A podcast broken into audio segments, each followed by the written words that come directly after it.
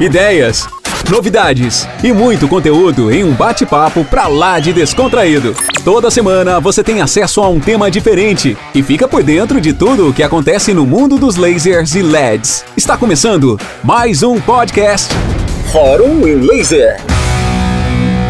Boa noite, pessoal. Vou falar um pouquinho sobre mim, então, para vocês, para quem não me conhece, né, para vocês me conhecerem. Então, eu sou a Natália Modenese, eu sou mestre em saúde coletiva e sou enfermeira obstétrica. É, atuo na área de minha, a minha área, apesar de eu estar na área de obstetrícia, a minha área mais uh, relevante de atuação é a área de aleitamento materno. Então, já fazem uns sete anos, mais ou menos, que eu venho me dedicando muito né, em estudos, em atendimentos né, na, nessa área. Uh, no ano passado, eu, junto com, com outras é, enfermeiras, né, aqui na, na, nossa cidade, nós montamos uma clínica materno-infantil, então, uma clínica chamada Clínica Semear, é uma clínica voltada para o cuidado materno-infantil. Nós fazemos todo um trabalho de aleitamento materno, de acompanhamento, desde a gestação até né, o, o desmame do bebê. Além disso, também temos outros profissionais que atuam na área, né? Eu sou a responsável técnica, mas tem outros profissionais, nós temos pediatra, temos psicólogo, temos uh, fisioterapeuta e, e fonoaudiólogo, e a gente consegue fazer um trabalho integrado muito bacana, né? Um trabalho multidisciplinar bem interessante.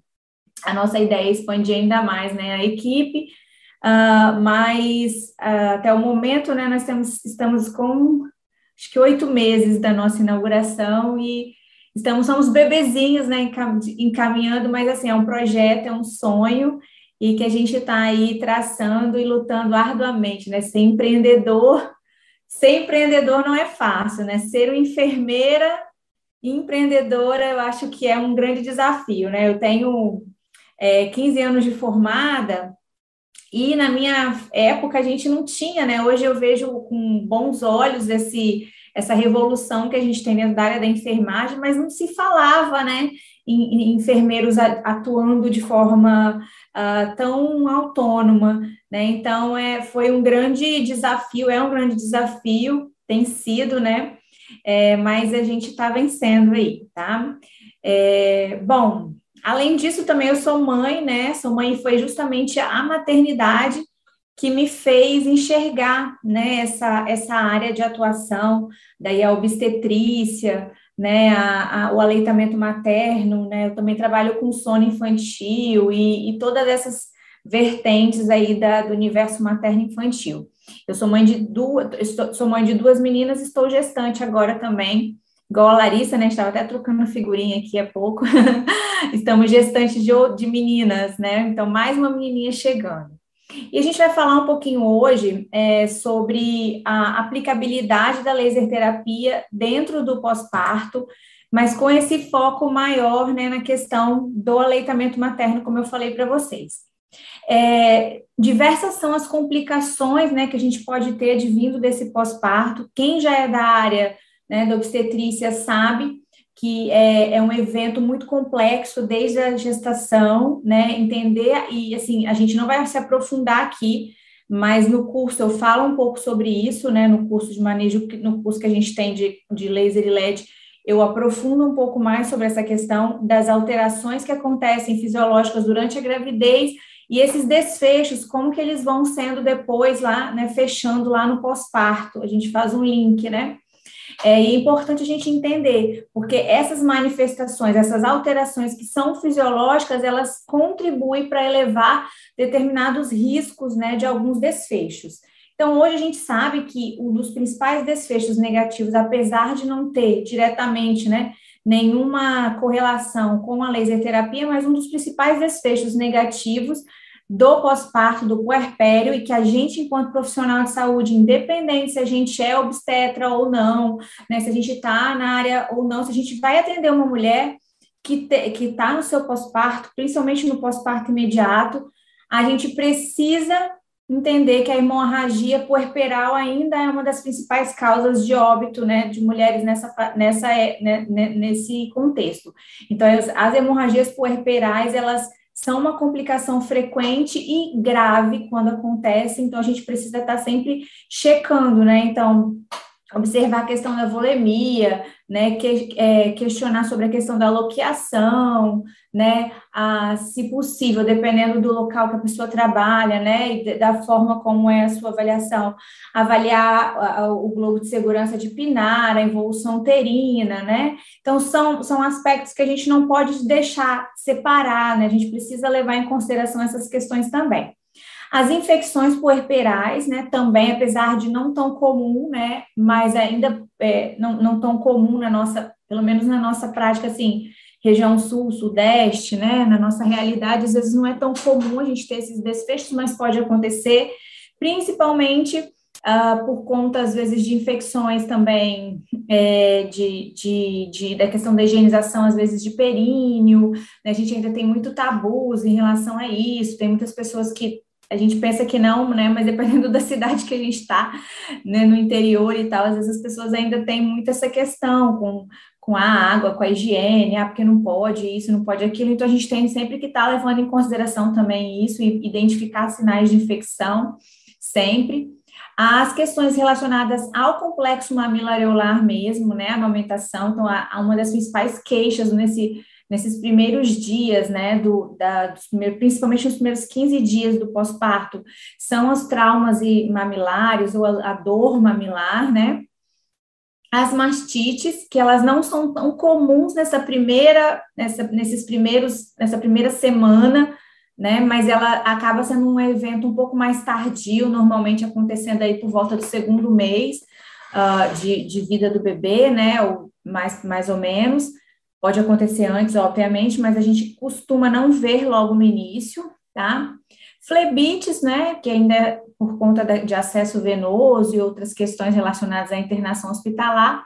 Os hematomas vulvares, principalmente nas mulheres que tiveram, né, parto uh, por via vaginal. É, então, a gente também, aqui a gente tem alguma aplicabilidade da laser terapia também, que é muito comum, né? Seja a gente está vendo aí o aumento do número de mulheres que, que têm parto normal nos últimos, né? Nesses últimos anos, a gente tinha um número muito grande, depois década de 60 para frente, 70, a gente teve uma queda muito grande, principalmente na década de 80, né? E agora a gente está aí reativando um pouco essas, esses eventos, então voltamos a ter essas intercorrências, né? De, de uh, dessas, dessas lesões. E deiscências de sutura, né, principalmente por conta da cesariana. Então, essas seriam as principais as principais complicações, né? Em algumas delas a gente tem a aplicabilidade da laser terapia, em outras nem tanto, né? Bom, e aí uma coisa importante quando a gente uh, vai falar, né, vai trabalhar com esse público né? Quem não é mãe ainda, quem não é pai, talvez que não vivenciou esse puerpério, né? Não passou por essa por essa fase, às vezes tem um pouco mais de dificuldade de compreender esse processo.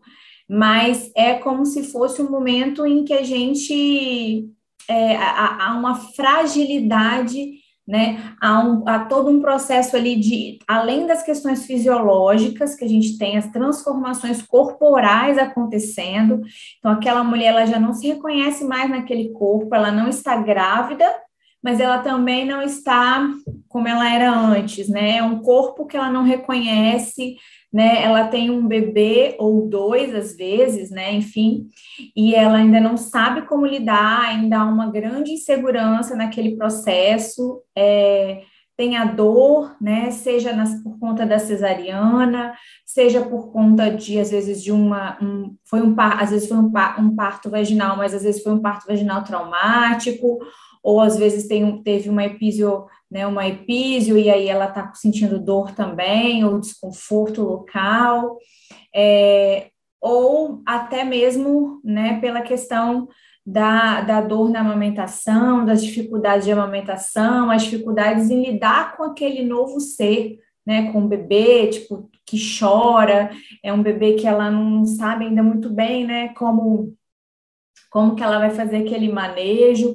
Então, isso tudo traz também uma insegurança muito grande. E às vezes é um momento em que ela vai se defrontar com uma série de questões que ela nem se lembrava, desde a sua infância, né, de todas essas questões que ela já vivenciou ali, de todos os medos que ela tinha, de todas as dificuldades, às vezes a falta da rede de apoio, né, uh, ou, a, ou a, como dizem, a rede de agouro, né, que ao invés de ajudar e apoiar, vai lá, ah, porque isso, ah, porque aquilo, né, ah, porque fulana é isso, então fica naquela situação então, ela está vivendo um momento de extrema fragilidade. E nesse momento, a gente, enquanto profissional, precisa ter um cuidado extra nesse processo, porque o nosso papel, obviamente, em primeiro lugar, é apoiá-la, né? É oferecer esse, essa, essa esse apoio para ela naquele momento, um apoio orientado, né, um apoio especializado, é diferente da rede de apoio pessoal, né? A gente é uma rede de apoio profissional, mas a gente está oferecendo, de certa forma, um apoio. E o nosso papel é oferecer informações, mas sempre é, olhando para aquela realidade. Né? Eu costumo dizer que existe uma grande diferença, e eu tenho uma formação em saúde pública, né? em saúde coletiva, meu mestrado é na área de saúde coletiva, na área de epidemiologia. Então, eu venho de uma formação coletiva, no qual a gente fala, não, né, amamentar é importante, não, não sei o quê, isso e aquilo, porque toda mulher é capaz de amamentar, porque não, não, não, não, aquelas falas que a gente ouve, né, ah, amamentar, um ato de amor, e não, não, não. Só que naquele momento, a minha clínica, ela é de um para um, ela é individual. Eu não estou falando mais uma palestra para 20, 30, 40, 100 gestantes. Eu não estou falando eu não estou elaborando políticas públicas para uma população, eu estou ali na minha assistência direta um para um. Então, eu tenho que, junto com aquela família, identificar um plano de cuidados que vai ser um plano, é, primeiro, que vai ter a aplicabilidade para aquela família e que vai responder às necessidades daquela família. Né? Então, eu já passei por algumas situações e até ontem mesmo eu estava conversando com. Eu, eu trabalho em conjunto, tem uma obstetra que trabalha e ela, a gente faz um trabalho desde o pré-natal juntos, né? Então, eu atendo pacientes dela é, voltada para amamentação no pré-natal e no pós-parto. E aí, ontem ela estava me passando uma paciente, né, que ela tá no final agora a gestação, só que aí na consulta disse assim, olha, eu não quero amamentar. Já o segundo filho, ela teve o primeiro, no primeiro ela tentou amamentar e não, não conseguiu, acabou desistindo e não quis continuar, foi parto normal, agora novamente, ela é uma pessoa super orientada, é uma pessoa muito bem orientada, e ela simplesmente disse, eu não quero, ela fez, inclusive ela fez cirurgia, fez é, é, é, cirurgia mamária e tudo mais, e ela falou: não quero amamentar, não é meu desejo, não quero ser convencida disso. E aí a gente precisa lidar com essas situações, né? Não é a primeira vez que isso acontece, eu já tive outras situações desse tipo, né? De mulheres que desistiram uh, ou que não queriam realmente amamentar e que buscavam ajuda nesse sentido. E aí é óbvio que dá aquela dorzinha, né, lá dentro do nosso, ai meu Deus, é isso mesmo mas a gente aqui não está no papel de julgar, a gente não está no papel aqui de militar. Né? O nosso papel é assistência individual, a gente vai orientar, vai informar, né? mas ninguém, ninguém é obrigado a amamentar, né? Eu acho muito difícil, não é, não é, não é uma situação muito comum, né? A maioria das mulheres que a gente observa, elas têm desejo de amamentar, é, inclusive, eu acho que quando não tem, eu acho que tem alguma coisa que não está muito bem resolvida ali, mas às vezes a gente também não vai dar conta naquele momento de resolver, né? Questões de trauma, questões relacionadas à sua história anterior ali, que às vezes é complicado para você abordar tudo aquilo. É, mas pode acontecer. Então, lembrar que a gente está atendendo uma pessoa que tem fragilidades, que está passando por uma série de alterações fisiológicas, que está vivenciando um momento conturbado, que está se reconhecendo, né? Ela está se reconhecendo como uma nova pessoa, porque ela nunca mais vai ser a mesma pessoa que ela é, que ela era antes de ter aquele bebê, né? Então, nunca mais na vida ela vai ser a mesma pessoa. Então, ela também está nascendo a partir daquilo ali, né?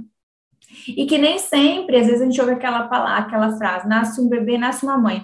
é, em partes, né? Realmente nasce uma nova mulher a partir dali, mas a, a maternidade e o instinto materno ele vai sendo é, construído, digamos assim, tijolinho por tijolinho, né? Desde a gestação, desde o preparo do ninho, né, de, até, enfim, né, não, não, não, é simplesmente um bebê nascer e aí automaticamente você já sabe tudo ali, você já, não, não é, então é uma construção bem complexa, né, e sem falar nessas questões que a gente falou, da dor, do desconforto, então a gente precisa ter essa sensibilidade quando a gente está lidando com esse, com essa população, né, com essas mães, com esse público, tá?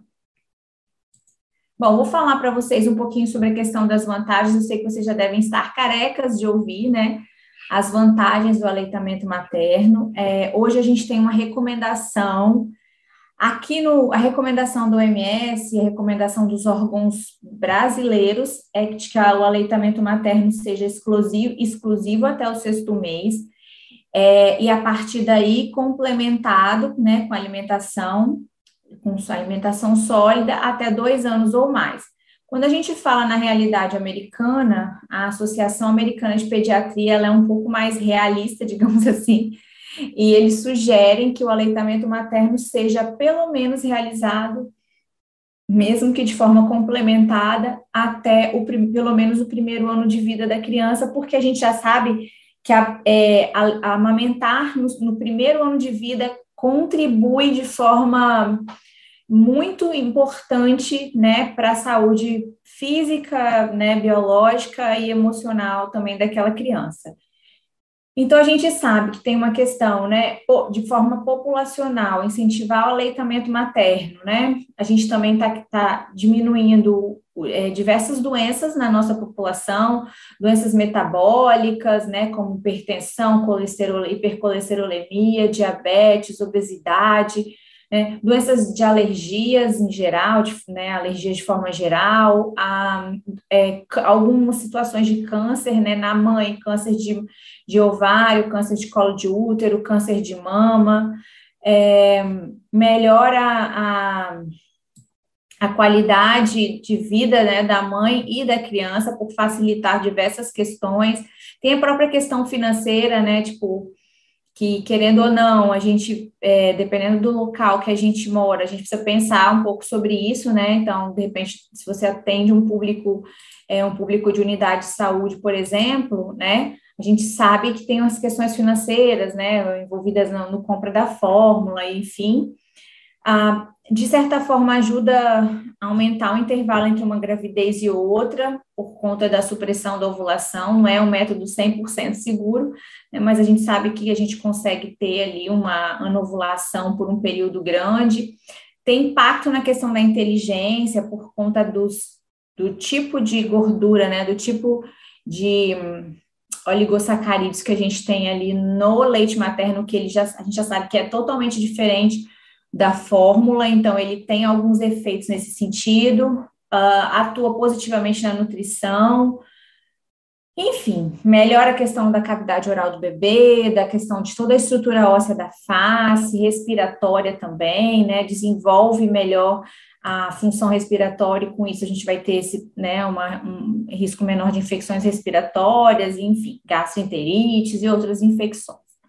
Então, são diversas vantagens, mas como eu falei para vocês, apesar de todas as vantagens, ainda né, é uma, uma decisão que às vezes não cabe a gente né, tomar por aquela família.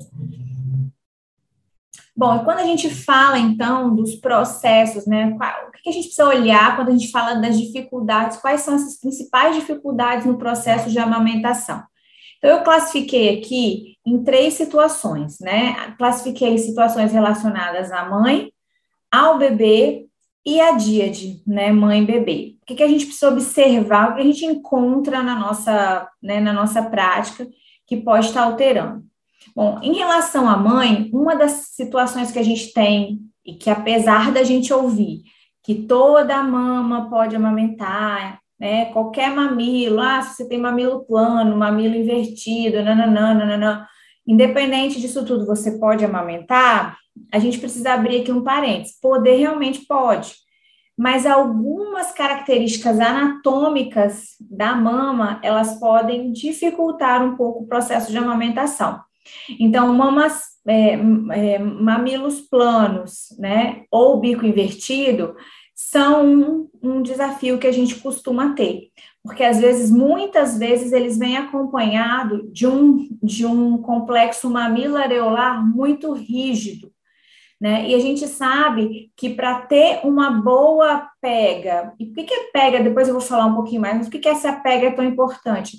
Porque uma pega assimétrica, ou seja, uma porção grande, né, uma porção razoável do complexo mamilo-areolar da mãe dentro da boca do bebê, vai promover uma estabilidade melhor e na biomecânica da amamentação, no processo de sucção, a pressão intraoral vai ser adequada para esse leite ser transferido, para haver uma transferência de leite materno, né, da mama para o bebê.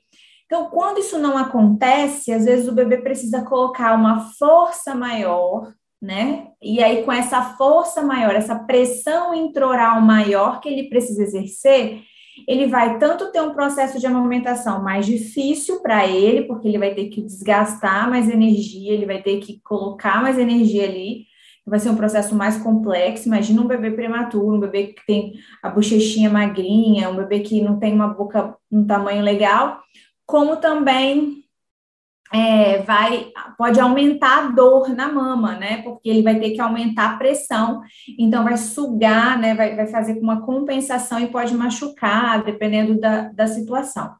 Então, é um problema que a gente vê, tá? Não é impossível, obviamente que não, mas é algo que precisa de, de manejo, né? A gente precisa saber que isso existe, precisa saber quais são as, as, as possibilidades, como que a gente vai manejar, como é que a gente vai lidar com essa situação. Além disso, né, as mamas muito engurgitadas, que é um problema muito comum que a gente tem, né? Então, assim, por volta lá do, do segundo, terceiro, entre o terceiro, normalmente em torno do terceiro dia de pós-parto, a gente tem o processo de apojadura ou descida do leite, e nesse momento há uma dilatação dos alvéolos, uma dilatação de ductos, uh, há um edema intramamário ali, né, aumento do volume, uma distensão, né, de todos esses, esses de todo esse parênquima mamário, o que leva, né, a uma distensão também do, né, da, da, do tamanho dessa mama, um aumento do tamanho desse volume dessa mama. Ao mesmo tempo, essa congestão é como se fosse uma congestão que acontece ali, esse leite ele não, não, não é ejetado com tanta facilidade. E aí você tem um, uma necessidade, às vezes, maior do bebê puxar, e esse leite também não está saindo da forma como deveria. E aí e, e, sem falar na distensão, que vai acontecer com que a gente tenha um, né, um complexo mamiloareolar mais rígido e, consequentemente, uma maior dificuldade também de ordenha. E aí é onde também muitas vezes acontece o trauma mamilar, onde acontece a famosa, uh, um famoso é, meu leite é fraco, meu leite não sustenta, eu não tenho leite, porque a mama está daquele tamanho e o bebê está toda hora querendo vir para o peito, vem, não consegue mamar, cansa, dorme, tira, e aí começa aquele processo todo novamente. As, a mastite, né, que também é um evento muito comum o grande problema da mastite é que a maioria das pessoas acha, ah, mastite é só tratar com antibiótico. Qual que é o problema? A gente tem que tentar evitar chegar nesse ponto, porque a gente já sabe hoje que quando você tem uma, uma mama com mastite, a produtividade daquela mama quase sempre é afetada. Vocês podem perguntar, se a mãe teve mastite numa mama, ela vai falar, nunca mais aquela mama produziu da mesma forma que a outra. Né? Então, há, há um, e pode até ser que isso acabe afetando, né? E ela, até em termos das as duas mamas, e ela acabe até desmamando por conta dessa baixa produção subsequente, né? Isso acontece, obviamente, pelo próprio processo ali da amamentação em si, né? A gente entende que a mama é uma fábrica, se está sobrando leite, ou seja, se, se o estoque né, ali está cheio, eu não preciso produzir mais, então aí entra alguns fatores, inclusive entra a apoptose, né, morte celular e tal, da, da, daquelas células produtoras, e a gente pode ter, então, uma, uma, uma diminuição dessa produção subsequente a isso, né? Na mastite, a gente pode tratar tanto com manejo clínico, é, na mama engurgitada também, né, obviamente, e também tem uma aplicabilidade de laser terapia em ambas as situações. É, então, aqui o, o, na, nas mamas engurgitadas, o laser ele atuaria reduzindo esse, um pouco esse processo inflamatório e essa dor, e facilitando esse processo de drenagem. A gente também poderia trabalhar um pouco a questão da drenagem linfática, né, com infravermelho, para poder facilitar esse processo de drenagem. Lembrando que a gente está ali falando de uma congestão, né? Que não é só uma congestão por leite, não, tá? É como se fosse uma congestão venosa mesmo, é como se fosse linfedema que está acontecendo ali também, porque é um processo inflamatório acontecendo, né? Um processo de congestão venosa ali, tá? E na mastite a gente também pode usar o laser porém, né, nunca antes uh, de avaliar, porque assim, a gente pode ter mastite mastite por, por, uh, por, por bactéria ou não. Né? Se for mastite bacteriana, por exemplo, se ela tiver características de mastite bacteriana, você, e, e ou for necessário entrar com antibiótico, a gente não pode fazer a laser terapia antes de pelo menos 48 horas, que é o processo do antibiótico fazer iniciar ali o, o primeiro efeito, porque a gente pode estar mascarando os sintomas. Então, na dúvida, é primeiro manejo, né? Então tem que aprender a diferenciar o que, é uma mastite do que, é uma mama engurgitada, né? Porque às vezes você tem um engurgitamento patológico, né? Não um engurgitamento fisiológico, você tem um engurgitamento patológico, e daí você vai lidar com o manejo clínico ali antes de evoluir para uma mastite. Né? E o laser ele poderia ser utilizado nesse processo, mas se você já tem uma mastite instalada, daí a gente não recomenda que utilize o laser antes da avaliação do diagnóstico médico nesse caso para iniciar o tratamento com antibiótico, se for né, o caso, tá? Uma das complicações que a gente pode ter da mastite é o abscesso mamário. É, esse abscesso ele pode tanto ser um abscesso frio, né, que você não vê que você não vê a, a no, no, ele pode não vir a, a, furo, né? Ele pode não, não fazer a, a, a drenagem, tá? Ou ele pode drenar espontaneamente. Às vezes é necessário fazer punção, né? Às vezes é necessário fazer, às vezes ele drena espontaneamente. Então seria já uma complicação tardia de uma mastite não tratada adequadamente, tá bom? Que também pode trazer uma série de comprometimentos. É, a galactocele, que é bem comum, sabe, gente? É um negócio muito comum. Apesar de às vezes não ter um desfecho tão ruim, mas é uma coisa bem recorrente, que é quando você tem uma coleção ali de como se fosse um cisto, né, uma coleção de leite que fica interrompida, às vezes por uma obstrução de ducto, é, até esqueci de botar aqui a obstrução de ducto, mas a obstrução de ducto eu botei no final, acho que botei na minha prática às vezes por uma obstrução de ducto ou por uma obstrução né, do, do próprio canal, às vezes uma obstrução não tão externa, mas uma obstrução mais interna de ducto, ou por uma complicação de uma mastite, às vezes um abscesso que é, não era bacteriano, mas se tornou ali uma coleção e ficou estagnada, tá? Pode acontecer também. Às vezes precisa, nesse caso, geralmente precisa de avaliação também médica para ver ultrassom, para ver qual é a característica dessa. Às vezes a gente confunde com cisto, confunde com nódulo, é, é um pouco difícil de diferenciar.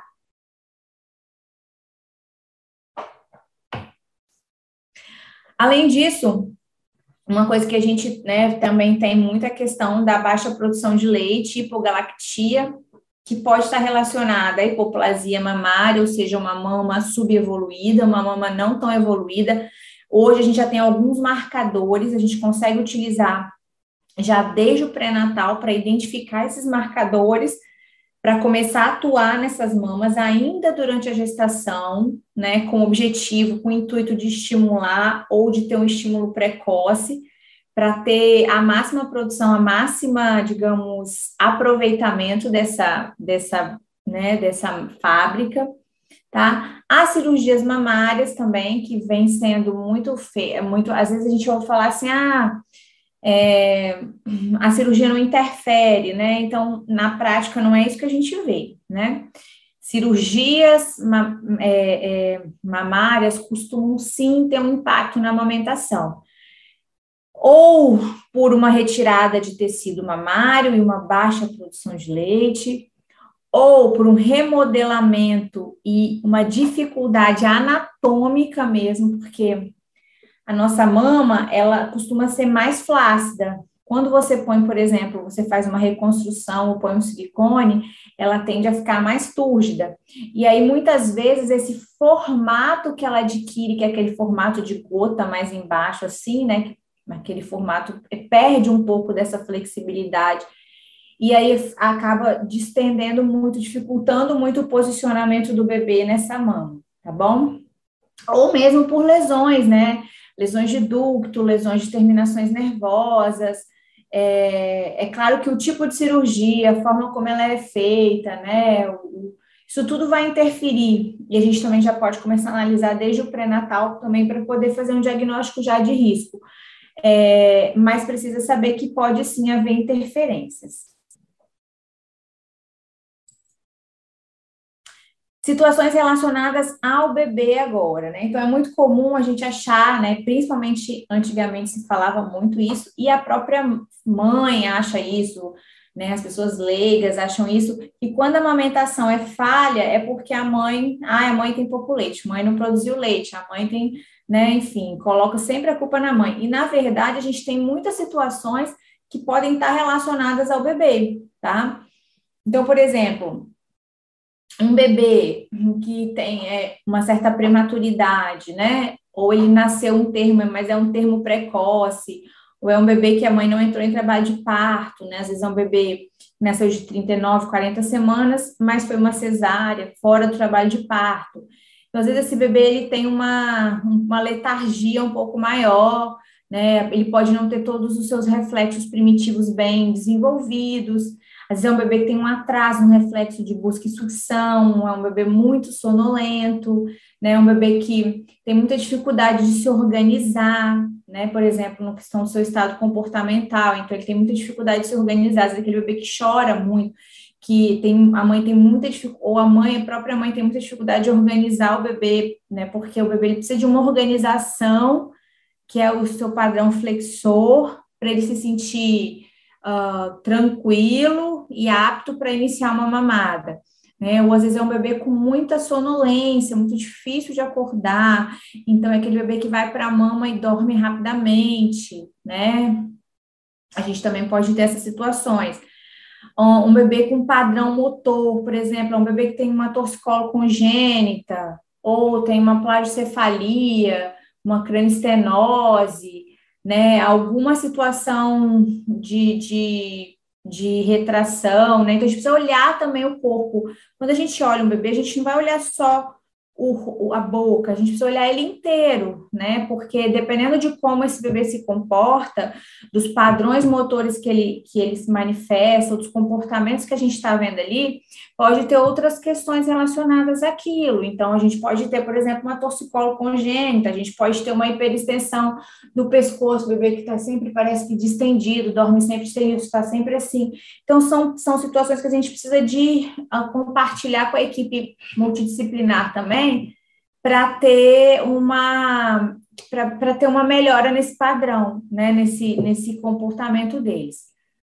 Além disso, tem a questão da boca, né? Então, as características e a integridade das estruturas orais, então, os freios labiais e freios linguais, os coxins, né? A bochechinha, os lábios, a língua, a movimentação da língua, céu da boca, né? O palato. Então, todas essas estruturas também, elas precisam ser avaliadas e observadas para ver se existe alguma alteração ali que pode estar tá dificultando, por exemplo, né, a, a, o processo de, de sucção, processo de deglutição, né, ou, ou até aquela biomecânica de amamentação que a gente falou ali, né, que é o processo de ordem, de transferência do leite. Então, a gente precisa observar isso aí. É importante olhar ter esse olhar né, para esse bebê também. E relacionadas à mãe e ao bebê. que é quando a gente vai, então, colocar aquele bebê, né, efetivamente aquele bebê vai mamar. Então, a avaliação da mamada, né, como que é essa mamada? Qual o padrão que esse bebê tem? Quantas sucções? Avaliar, ensinar a mãe e a gente avaliar e também ensinar a mãe. Olha, isso aqui é uma mamada efetiva, tá vendo? Eu consigo ver sucção deglutição, né? Quantas sucções para cada deglutição está acontecendo? Quando o bebê suga, suga, suga, suga muito. Então, às vezes tem bebês que sugam oito vezes, seis, oito vezes para uma deglutição durante toda a mamada. Isso não é um bom padrão. Né? Então, um bom padrão é um padrão de duas sucções para uma deglutição, três no máximo, né? ou um para um. E aí é quando você está vendo que tem um bom padrão. Quando você olha e vê uma mamada dessa, você sabe que essa mamada foi efetiva. Você sabe que está tendo transferência de leite. Você sabe que está havendo uma sucção nutritiva, tá? É, e isso é importante a gente avaliar e é importante a gente ensinar para a mãe, porque a mãe ela vai querer saber ah, quanto tempo o bebê fica na mama. E o leite gordo, né? Que a gente já sabe que isso tudo caiu por terra já, porque isso não, não faz sentido mais. Então, é, mais importante do que isso é você explicá-la e para que ela entenda qual é o padrão adequado, né? Ou pelo menos qual o padrão esperado que ela deve observar durante as mamadas. Então é muito importante saber avaliar uma mamada. Olhar para a mãe para o bebê e observar aquele posicionamento. A mãe está confortável, o bebê está bem posicionado, é, ele está é, tranquilo, ele está conseguindo fazer a busca, é, ele faz a busca sozinho, ele faz a apreensão sozinho, precisa de muita ajuda, a mãe consegue posicionar, né? O bebê consegue localizar bem, ou a mãe consegue ajustar para que ele localize bem, ele está bem integrado, como é que está a posição do corpo do bebê, da cabeça em relação à mama, né? É, como que esse bebê, qual o padrão ali comportamental dele durante a mamada, né? É, do bebê e da mãe, obviamente, dos dois, né? Ah, quando você olha a mama, você vê que tem uma pega profunda, uma pega assimétrica, que esse bebê pega mais a porção de baixo do que de cima, as bochechas estão coladas, o nariz está livre, o lábio está neutro. Você consegue observar tudo isso, tá? Que aí a gente está falando da pega, né? Da famosa pega. Por que, que é tão importante essa pega adequada? Porque ela vai favorecer essa pressão adequada lá dentro para haver a transferência de leite, né? O bebê suga, ou ele cansa logo, né? Como que tá essa mamada? Tá deglutindo? Eu tenho transferência de leite? Eu tenho reflexo de ejeção? Eu estou observando o reflexo de ejeção? Eu estou observando que a mãe relata ou você observa que tem sinais do reflexo de ejeção ou da descarga de ocitocina que é esperada nessas, né, nessas, nessas mamadas. Então, isso a gente precisa também saber avaliar, para saber se está tendo uma boa mamada, se em que, em que se, em, em qual é, e, e se não está, qual é o problema para poder intervir ali. Não é só aplicar laser, né? Um trauma mamilar não é só você ir lá e botar o laser ali que vai resolver. Não, você tem que descobrir de onde que ele está vindo, por que que está acontecendo. Por que, que levou aquele desfecho, né? O que, que foi que aconteceu até chegar naquele desfecho, tá bom? É relacionado à mãe, é relacionado ao bebê, é relacionado aos dois juntos, aonde que está aquele problema? E aí eu queria falar um pouquinho para vocês, na minha prática clínica, uh, quais são as principais situações que eu me deparo, né, que a gente tem lá na, que a gente tem atendido, que a gente tem lá na clínica. Então, assim, o engurgitamento mamário, obviamente, é, um, é uma situação muito comum, acho que todo mundo, né, porque às vezes é um, é um desfecho esperado até, Uh, o problema é quando há um atraso nessa intervenção ou a gente tem problemas sistêmicos acontecendo ali também antes, né, por conta de um manejo inadequado desde o hospital, né, a semana passada, semana passada, foi semana passada, eu fui atender, era uma uma paciente que eu fui, que eu, ela tá comigo desde o pré-natal e era gestação gemelar. E os bebês nasceram com 36 semanas, mas não precisaram de um de UTIM e eram bebês grandes, sabe? Nasceram com 3 quilos, 3 quilos e pouco cada um, os bebês grandes. nem nasceram parecendo prematuro, mas é óbvio que eles tinham as características de prematuro, né? Eram bebês sonolentos, dificuldade de sucção, né? Enfim. Mas a questão toda era o seguinte: se você não entende a fisiologia do bebê também nesse início, se você não, não, não sabe, se a mãe não entende, se ela não sabe que nesse início o bebê ele realmente vai ficar nas primeiras horas pós-nascimento, ele vai fazer um processo, por exemplo, de hibernação, né, que a gente chama de hibernação, é, já é interpretado como assim, meu bebê não quer mamar, e aí é ofertada às vezes a fórmula, e a fórmula vai gerar um bebê mais sonolento ainda, e às vezes aquele bebê além dele estar sonolento, além dele ter dificuldades relacionadas à prematuridade, a gente sabe que às vezes o bebê fica um pouco nauseado depois no pós-parto, ele pode regurgitar um pouco, e ainda tem a questão da fórmula, ele está lidando, e às vezes lidando com um volume absurdamente alto, né? Tipo 15, 20, 30 ml de volume de, de fórmula para um bebê de horas de vida uma fórmula integral, né? Uma fórmula que não é aquela fórmula hidrolisada, não é, né? Não é uma fórmula mais leve. Então, isso vai gerando uma série de, de eventos ali. E aquele bebê não vai para o peito, aquele peito não é estimulado, ou ele é, ou, aí aquela mama, aí, é, como esse bebê não está mamando, está na fórmula, a, a mama vai ficando ali, vai ter o processo de, de descida de leite, vai engurgitar, e aí você vai entrando naquele processo que não acaba, uma bola de neve.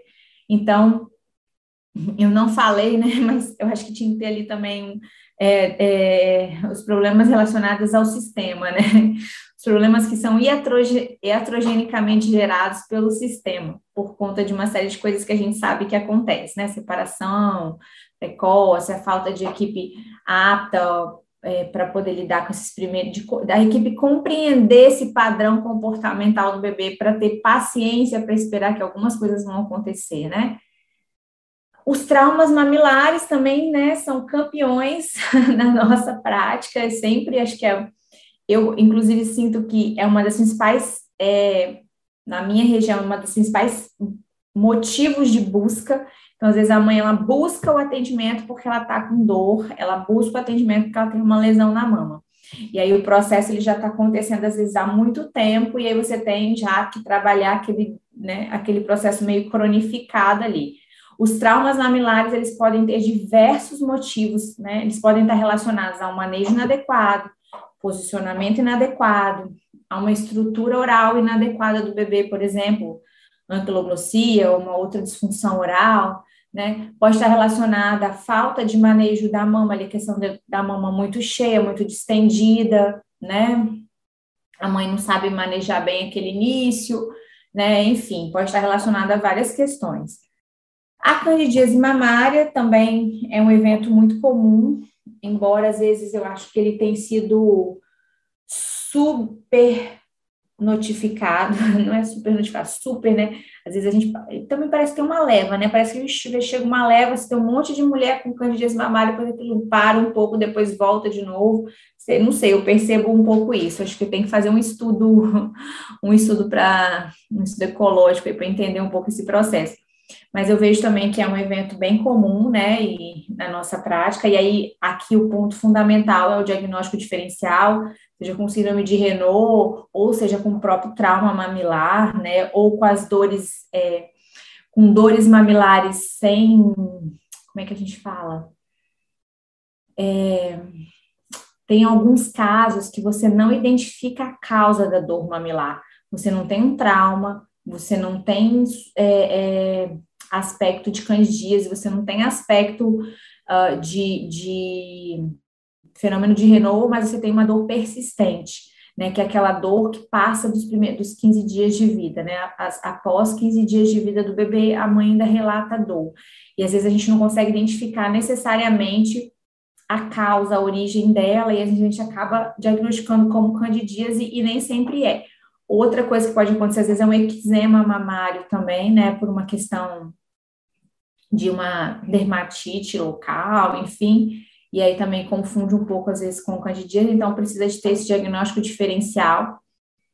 A obstrução de ducto também é um evento bem comum, principalmente de mães de bebês maiores, né, a gente vê com bastante frequência, é, e tá, normalmente ela está relacionada também a alguma falha no processo de amamentação, seja um engurgitamento, seja um trauma mamilar, uma situação lá de trás, às vezes, que não foi bem resolvida, às vezes uma disfunção oral do bebê, um freio, alguma situação que também não está bem resolvida, e aí pode levar essa questão da obstrução de ducto. A mastite também, que a gente tem com bastante frequência.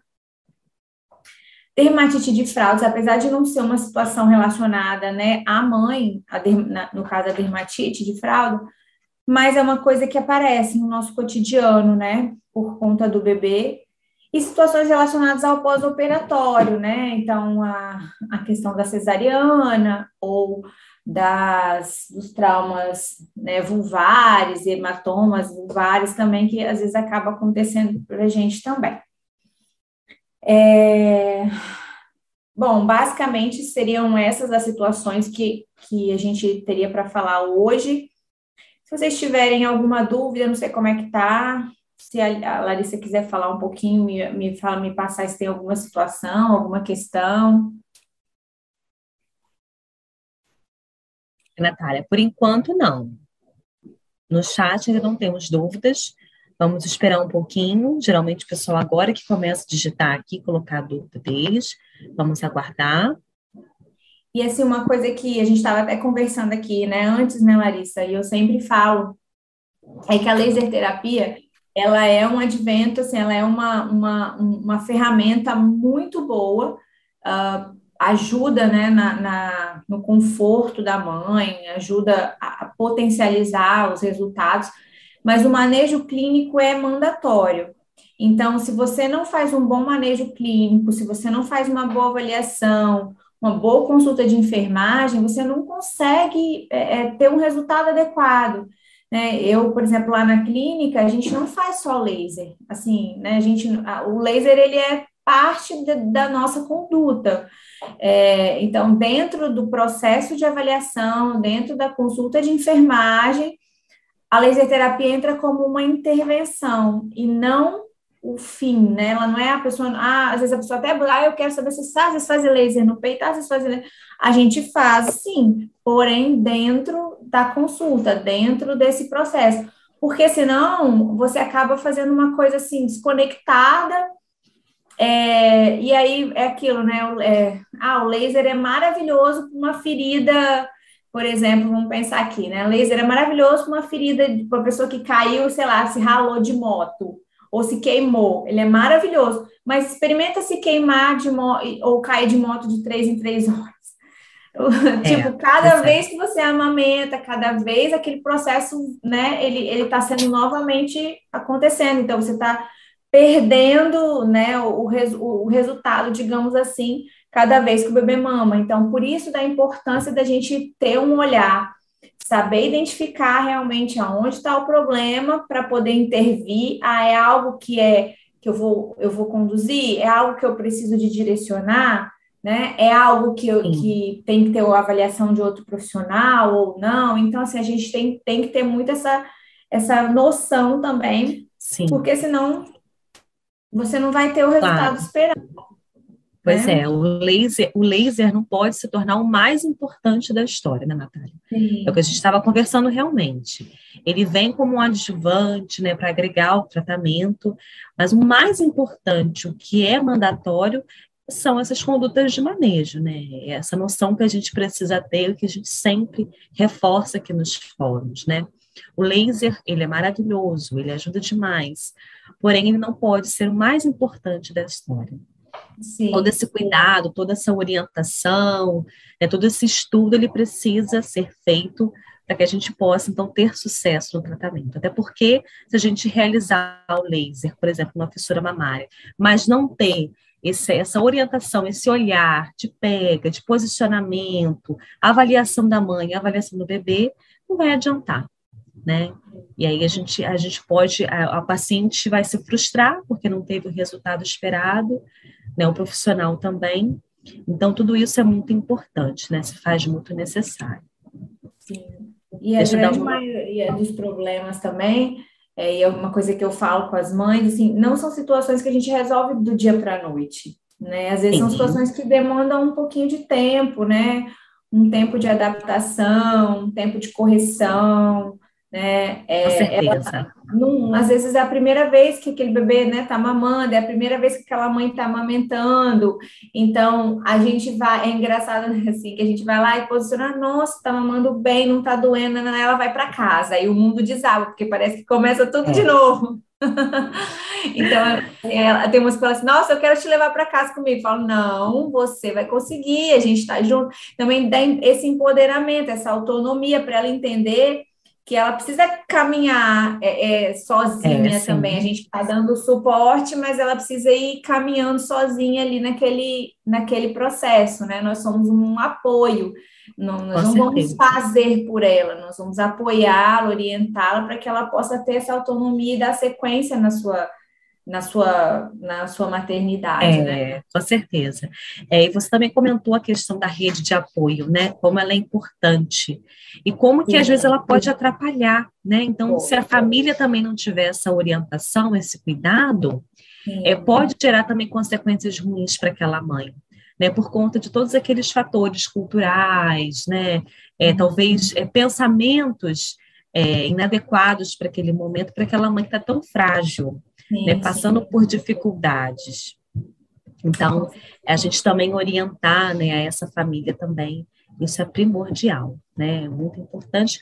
Além dessa, dessa rede de apoio, também é importante essa equipe né, multidisciplinar, para estar tá aí também somando o nosso atendimento, o nosso tratamento, né, sempre direcionar essa mãe né, para uma avaliação médica, é, se for necessário, né? Tudo isso também a gente tem que, tem que realizar, né, Natália? É muito importante. Olha, por enquanto não temos dúvidas aqui no chat. O pessoal não colocou as dúvidas ainda. Vou até atualizar aqui. Mas caso não tiver dúvidas aqui hoje, não tem problema algum, né? Eu vou estar à disposição é, no grupo do Telegram, que é o grupo onde a gente tira as dúvidas. Então, se você tem dúvidas, não conseguiu assistir o fórum de hoje, pode deixar sua dúvida no Telegram, eu vou estar à disposição. É, qualquer coisa também, a enfermeira Natália pode também é, tirar alguma dúvida, eu posso entrar em contato com ela para que a gente possa sanar junto, tá bom? É, então, se não tem dúvidas, a gente finaliza então o nosso fórum de hoje.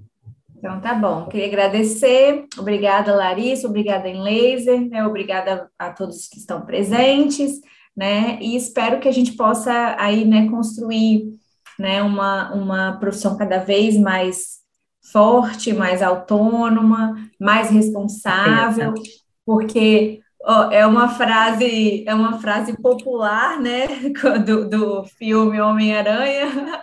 Quanto mais uh, poderes, mais responsabilidade. Quanto mais autonomia, é. mais a gente tem que se responsabilizar por ela também.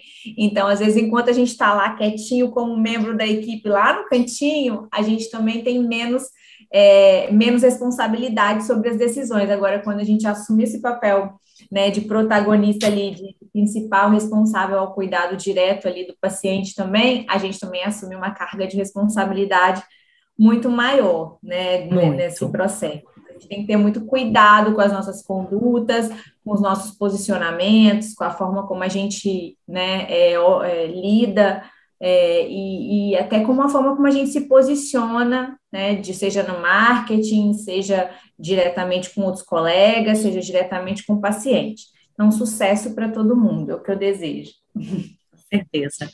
Natália, muito obrigada mais uma vez, foi excelente, foi um grande prazer. Terá outros encontros e com certeza você estará aqui presente com a gente, tá bom? Muito obrigada, viu? Sucesso aí para você. Obrigada, boa noite. Tchau, Boa tchau. noite, pessoal. Tchau, tchau.